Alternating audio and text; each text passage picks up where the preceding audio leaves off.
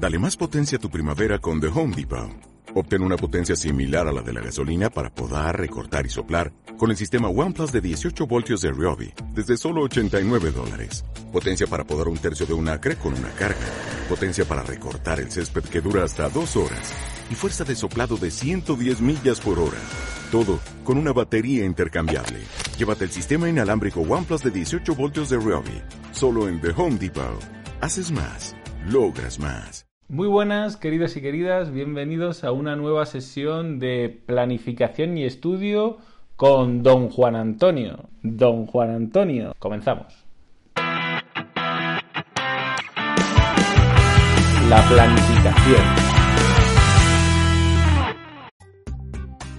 Muy buenas, ¿cómo estamos? Teníamos esta, esta sección un poquito... Eh, eh, eh,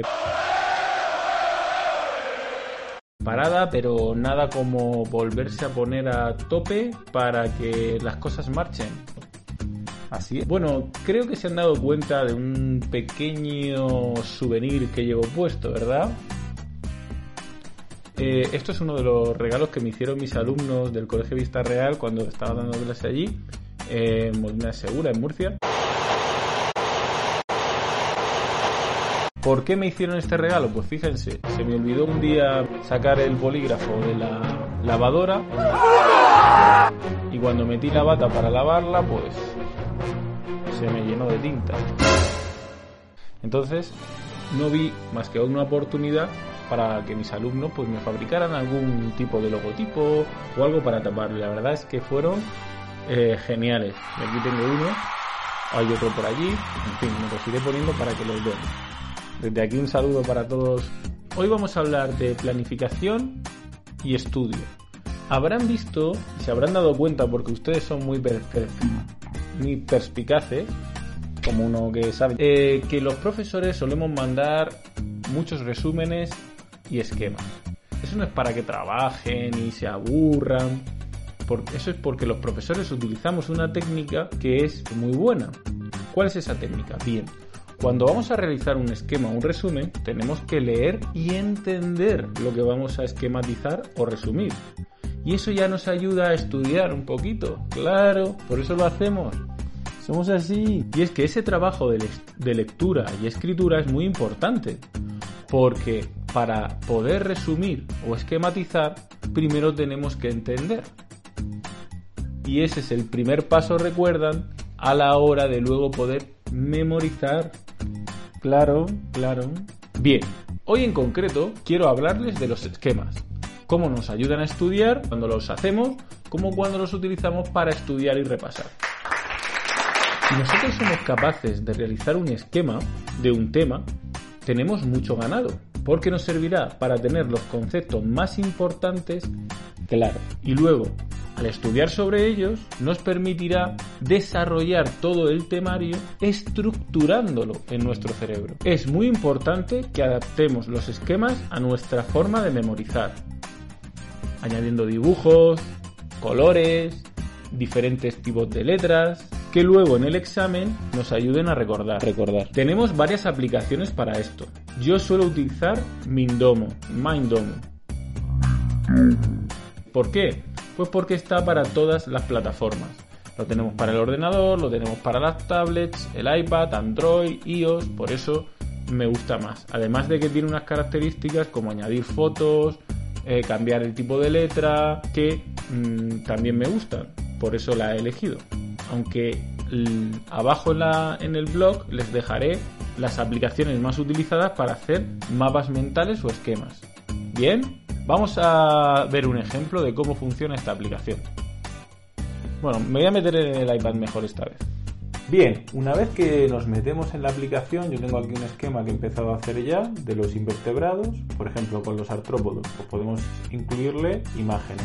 La buscamos, hay diferentes fuentes y seleccionamos la que queremos y se coloca. Y nos vale para tener imágenes con los nidarios igual, eh, podemos hacer lo mismo, buscamos por, ejemplo medusas, aunque sabemos que hay medusas y pólipos, y los vamos colocando. Así tenemos la visión mm, de las eh, palabras y luego también tenemos dibujos o fotos que nos ayudan a memorizar mejor. Seguimos, por ejemplo, con los anélidos, vamos a ir completando el esquema de los invertebrados, buscamos la foto. Eso sí, hay veces que tarda en cargarse o no se carga. No pasa nada, podemos colocarlo, ordenarlo como nosotros queramos, que se nos quede bien esa visión para luego poder repasar sobre ella y memorizarla y que se nos quede. Equinodermos, buscamos también eh, una fotografía, pues por ejemplo de estrellas de mar o erizos de mar o loturias, lo que queramos. Y la colocamos, podemos poner los tres además. Y además, pues podemos eh, eh, añadir pues las estrellas en forma de palabra o palabras clave que nos ayuden luego a desarrollar ese esquema. Como ven, queda muy bien y ya lo único que tendríamos que hacer es hablar sobre él. Bueno, ya hemos visto cómo nos puede eh, ayudar una aplicación como esta para hacer esquemas o mapas mentales. Evidentemente, aquí lo he puesto encima de la mesa porque también lo utilizo, el polígrafo y el papel, para hacer también nuestros esquemas. Muy bien, don Juan Antonio. Pero ¿cómo creamos ese esquema? Eh, si me cuesta trabajo entenderlo, ¿cómo consigo poner esas cosas importantes, resumirlas, esquematizarlas, que es más que resumir, y luego poder estudiar sobre ellas? Bien, aquí siempre hay truco. ¿Ustedes no han visto que las preguntas de los libros están en un formato mucho más grande que el texto? Ya tenemos ahí una pista.